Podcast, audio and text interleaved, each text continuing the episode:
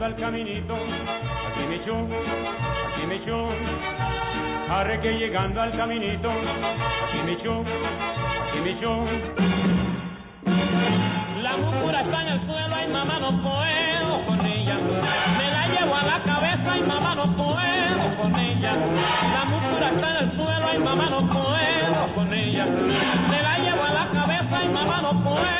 Con ella.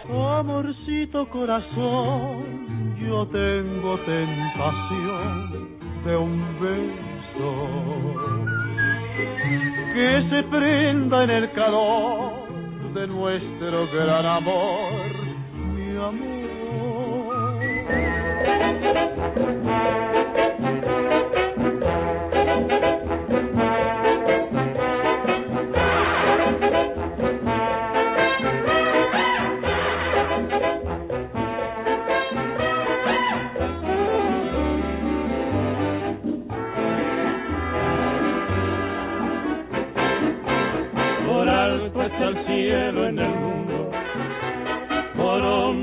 Sea el mar profundo. No habrá una barrera en el mundo que mi amor profundo no rompa por ti. Amor.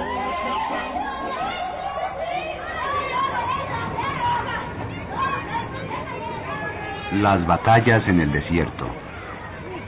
Homenaje a José Emilio Pacheco.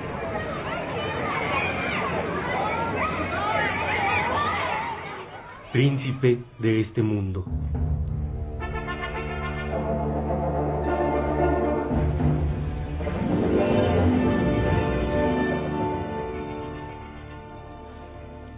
Nunca pensé que fueras un monstruo. ¿Cuándo has visto aquí malos ejemplos? Dime que fue Héctor quien te indujo a esta barbaridad. El que corrompe a un niño merece la muerte lenta y todos los castigos del infierno. Anda, habla. No te quedes llorando como una mujerzuela. Di que tu hermano te malaconsejó para que lo hicieras. Oiga usted, mamá, no creo haber hecho algo tan malo, mamá. Todavía tienes el cinismo de alegar que no has hecho nada malo. En cuanto te baje la fiebre, ¿Vas a confesarte y a comulgar para que Dios nuestro Señor perdone tu pecado?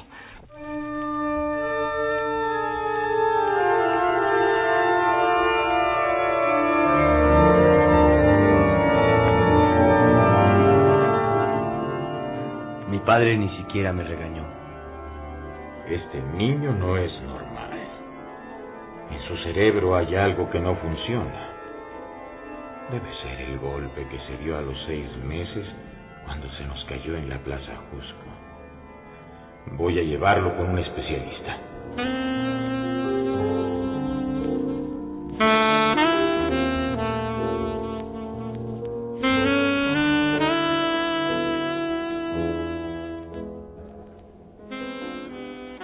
Todos somos hipócritas. No podemos vernos ni juzgarnos como vemos y juzgamos a los demás. Hasta yo, que no me daba cuenta de nada, sabía que mi padre llevaba años manteniendo la casa chica de su señora, de una señora, su exsecretaria, con la que tuvo dos niñas.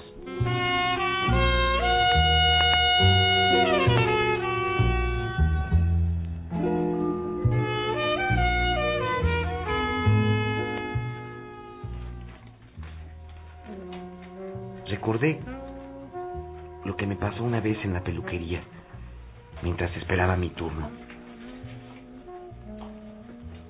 Junto a las revistas políticas estaban Bea y Vodevil. Aproveché que el peluquero y su cliente, absortos, hablaban mal del gobierno. Escondí el Bea dentro del hoy y miré las fotos de Tongolele, Sumukei, Calantán, casi desnudas. Las piernas, los senos, la boca, cintura, las caderas, el misterioso sexo escondido. El peluquero que afeitaba casi diariamente a mi padre y me cortaba el pelo desde que cumplí un año, vio por el espejo la cara que puse. Deja eso, Carlitos. Son cosas para grandes, te voy a acusar con tu papá. De modo, pensé, Que si eres niño, no tienes derecho a que te gusten las mujeres. Y si no aceptas la imposición, se forma el gran escándalo y hasta te juzgan loco. ¡Qué injusto!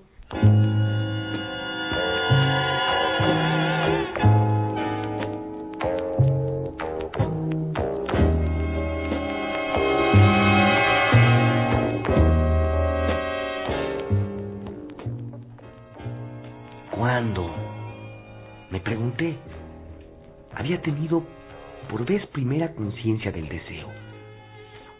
Tal vez un año antes, en el cine Chapultepec, frente a los hombros desnudos de Jennifer Jones en Duelo al Sol. O, o más bien, al ver las piernas de Antonia, cuando se subía a las faldas, para trapear el suelo pintado de congo amarillo. Antonia era muy linda y era buena conmigo. Sin embargo, yo le decía, Eres mala porque ahorcas a las gallinas. me angustiaba verlas agonizar. Mejor comprarlas muertas y desplumadas. Pero esa costumbre apenas se iniciaba. Antonia se fue porque Héctor no la dejaba en paz.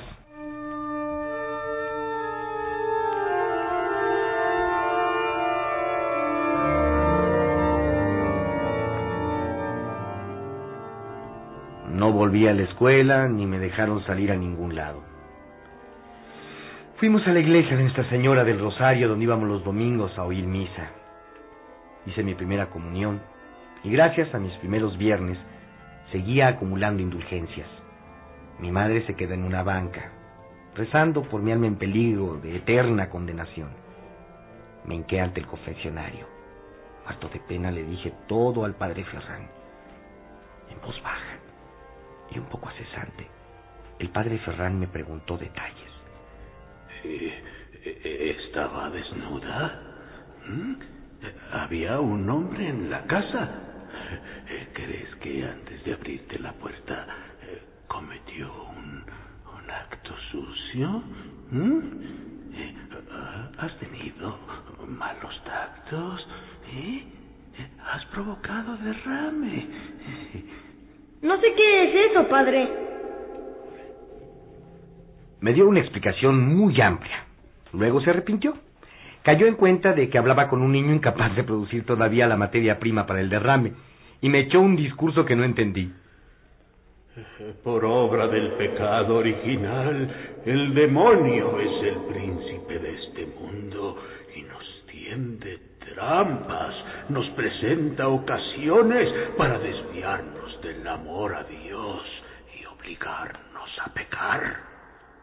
Una espina más en la corona que hace sufrir a nuestro Señor Jesucristo. Sí, padre.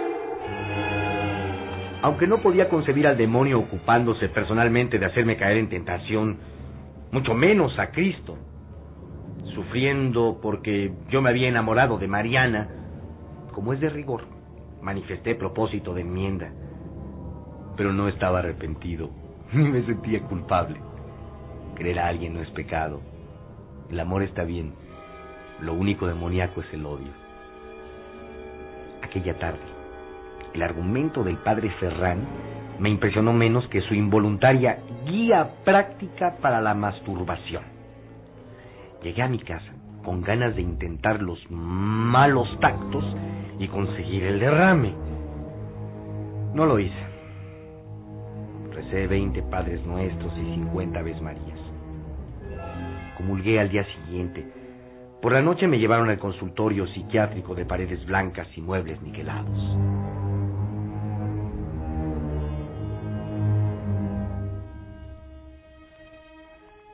Inglés obligatorio.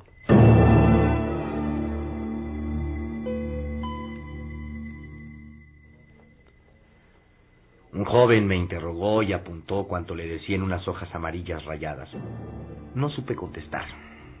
Yo ignoraba el vocabulario de su oficio y no hubo ninguna comunicación posible. Nunca me había imaginado las cosas que me preguntó acerca de mi madre y, mis hermanas. Después me hicieron dibujar a cada miembro de la familia y pintar árboles y casas. Más tarde me examinaron con la prueba de Rorschach. ¿Habrá alguien que no vea monstruos en las manchas de tinta? Con números, figuras geométricas y frases que yo debía completar. Eran tan bobas como mis respuestas.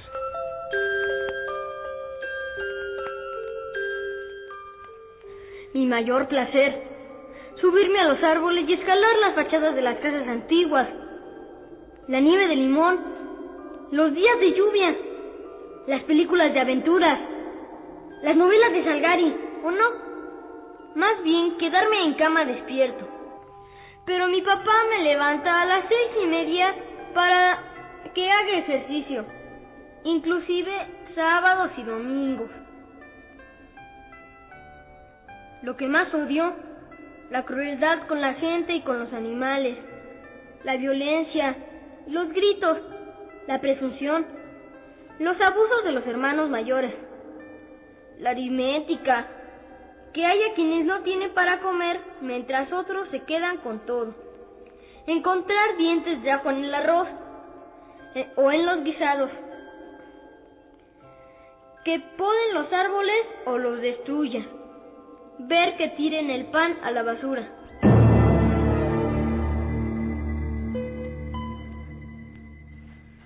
La muchacha que me hizo las últimas pruebas conversó delante de mí con el otro. Hablaron como si yo fuera un mueble. Es un problema edípico clarísimo, doctor. El niño tiene una inteligencia muy por debajo de lo normal. Está sobreprotegido y es sumiso. Madre castrante, seguramente escena primaria. Fue a ver a esa señora a sabiendas de que podría encontrarla con su amante. Discúlpeme, Lícita, pero yo creo todo lo contrario. El chico es listísimo, extraordinariamente precoz, tanto que a los 15 años podría convertirse en un perfecto idiota.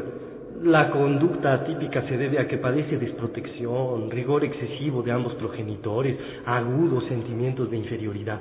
Es, no lo olvide, de muy corta estatura para su edad y resulta el último de los hermanos varones. Fíjese cómo se identifica con las víctimas, con los animales y los árboles que no pueden defenderse. Anda en busca de afecto que no encuentra en la constelación familiar.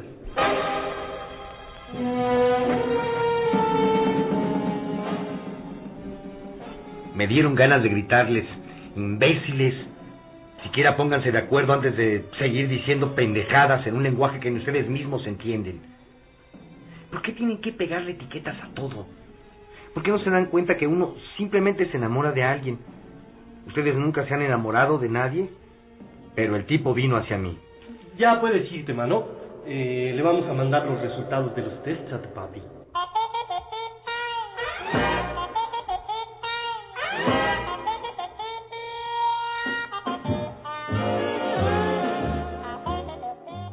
Mi padre me esperaba muy serio en la antesala, entre números maltratados de Life, Look, Holiday, orgulloso de poder leerlos de corrido. Acababa de aprobar el primero en su grupo de adultos, un curso nocturno e intensivo de inglés, y diariamente practicaba con discos y manuales. Qué curioso, ver estudiando a una persona de su edad, a un hombre viejísimo de 42 años. Muy de mañana, después del ejercicio y antes del desayuno, repasaba sus verbos irregulares. Be, what, where, been, have, have, had, get, got, gotten, break, broke, broken, forget, forgotten. Y sus pronunciaciones. Apple, world, country, people, business. Que para Jim eran tan naturales y para él resultaban de lo más complicado.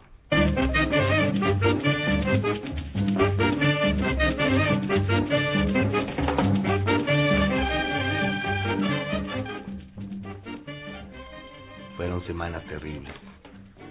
Solo Héctor tomaba mi defensa. Te vaciaste, Carlitos. Me pareció estupenda puntada, cuate. Mira que meterte a tu edad con esa tipo que es un auténtico mango. De veras está más buena que Rita Hayward. ¿Qué no harás, pinche Carlos, cuando seas grande? Haces bien lanzándote desde ahora a tratar de coger, aunque no puedas todavía, en vez de andar haciéndote la chaqueta. que, mira, qué espléndido que con tantas hermanas. Tú y yo no salimos para nada maricones. Ahora cuídate, Carlitos. No sea que ese cabrón vaya a enterar si te echa sus pistoleros y te rompan la madre, güey. Pero hombre, Héctor, no es para tanto. Nomás le dije que estaba enamorado de ella. No más, güey. ¿Qué tiene de malo? No hice nada, no hice nada de nada. No. En serio, no me explico el escándalo.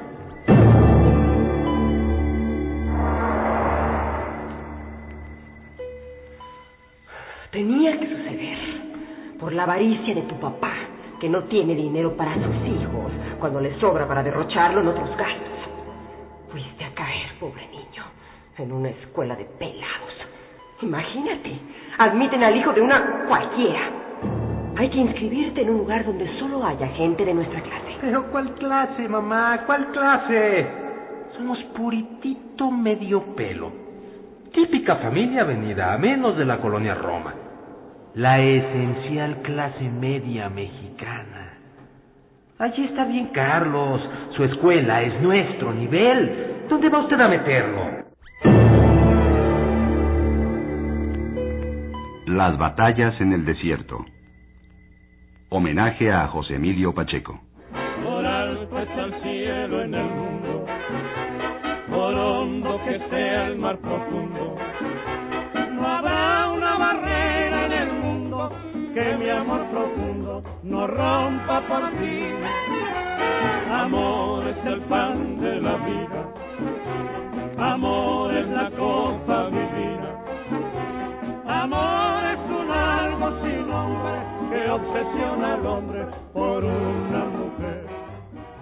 Una producción de XEEP, Radio Educación. Realización radiofónica, Laura Elena Padrón.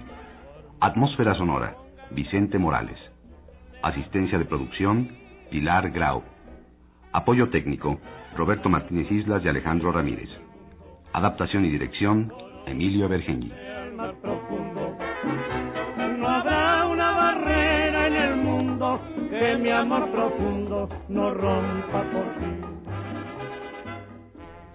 El locutor, peluquero y psicólogo estuvieron a cargo de Herando González.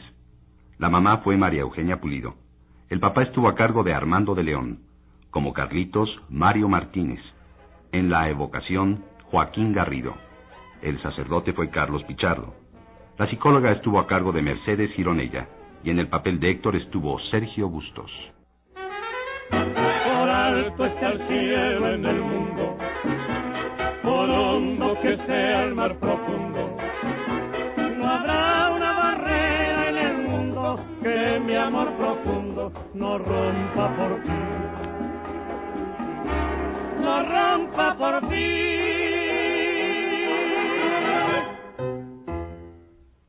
Amigas y amigos, les invitamos a seguir escuchando los conceptos que tiene Federico Campbell para nosotros. Al hacer este un homenaje, eh, a mí me gustaría mucho utilizar tu testimonio para que tú les dijeras a los amigos que nos escuchan en este momento por qué vale la pena, por- qué, es lo importante de tener en las manos de que José Emilio penetre a través de la lectura en cada uno de nosotros como receptores de, de la literatura. ¿Qué es lo que tú más resaltarías de José Emilio, de la literatura de él? Bueno, yo creo que la sencillez es positiva. Resulta que en los últimos años nos hemos estado, estado dando cuenta que la literatura mexicana, especialmente el ensayo, ha venido adoleciendo de una, de una retórica un tanto desagradable o poco afortunada como prosa, incluso en este momento de, homenajes a Alfonso Reyes, hemos tenido oportunidad de percibir nuevamente un tono grandilocuente, una retórica así muy de los años 20 en México, de la que no pudo escapar Alfonso Reyes, a pesar de su magnífica prosa en muchos otros textos, ¿verdad? José Emilio ha sido un prosista que ha huido como de la peste de, de la retórica y de las complejidades de la palabra, ¿no? Digamos que se ha alejado de la oscuridad que a veces se produce al terminar de confeccionar algunos textos, ¿no? José Emilio es de los escritores que creen que escribir es volver simple lo complejo, ¿verdad? Que trata de expresar lo más con el menor número de palabras. Hay una gran economía verbal en sus trabajos literarios y esto lo lleva a una sencillez expositiva muy accesible para cualquier lector, por joven que sea o por poco ilustrado que sea, ¿verdad? De tal manera que el efecto comunicativo de los textos de José Emilio Pacheco se cumple y se cumple con, placer y con emoción cuando son leídos, ¿no? Pienso yo que, sobre todo por un joven, porque no sé por qué, eh, los textos de José Emilio tienen especial eh, recepción en los lectores menores de 20 años. Si tú tuvieras que eh, rescatar lo que la literatura de José Emilio ha representado para ti como escritor, ¿cuál sería este elemento? Ya en lo personal. Sería sobre todo la preocupación por escribir bien. Hay una especie de moral eh, del hacer bien las cosas, ¿no? La moral de que cada quien haga bien su propio trabajo, ¿no? O sea, un sastre debe cortar muy bien una camisa o un traje. Un carpintero debe hacer muy bien una mesa, muy bonita, muy bien hecha, muy bien cortada, muy fuerte, que no se caiga, que no se rompa. Un pastelero debe hacer un buen pastel, así muy esponjado, muy, muy sabroso, ¿verdad? Hay una moral del, del oficio, de que cada quien haga bien su propio trabajo, como un zapatero, ¿no? Zapatero debe, debe hacer buenos zapatos y, y los debe hacer eh, bonitos. Dentro de esta preocupación por la corrección, por el hacer bien las cosas, se inscribe el trabajo literario de José Emilio Pacheco. Él pertenece todavía a un a una generación de escritores mexicanos que saben escribir muy bien, que saben utilizar el castellano de manera muy precisa, correcta, creativa. No hay descuido en, en las frases de José Emilio Pacheco, no hay negligencia, ¿verdad? Porque conoce muy bien el idioma. Y uno se da cuenta, gracias a que trató de inscribirse en, en esa escuela de, de, de, taller literario, de, de saber escribir bien, uno se da cuenta de muchos escritores que están en circulación y que publican constantemente novelas, uno se da cuenta de que no escriben bien es lo que sucede entre beisbolistas, ¿no? Los jugadores de béisbol saben cuáles son los otros jugadores de béisbol que juegan bien, aunque estén en el cuadro jugando o estén en la banca. En, el, eh, en la intimidad de cada uno de los jugadores se sabe cuál es el otro que, que juega bien. Y lo mismo se da entre escritores, ¿verdad? Uno se da cuenta de que muchos escritores, incluso con cierta celebridad no manejan bien el idioma y también se da uno cuenta de que ellos no están conscientes de ello, porque no, porque no saben, ¿verdad? Porque no mamaron en los clásicos, no tuvieron su acceso a los clásicos castellanos, les faltó alguna clase con Sergio Fernández, por ejemplo, de los siglos de oro, les faltó un poco de contacto con Juan José Arreola y con Juan, y con Juan Rulfo en el Centro Mexicano de Escritores, por ejemplo, a donde iba Juan.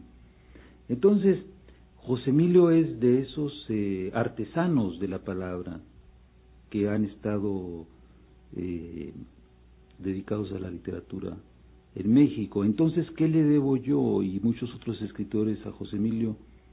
Pues ese cuidado por escribir bien, ¿verdad?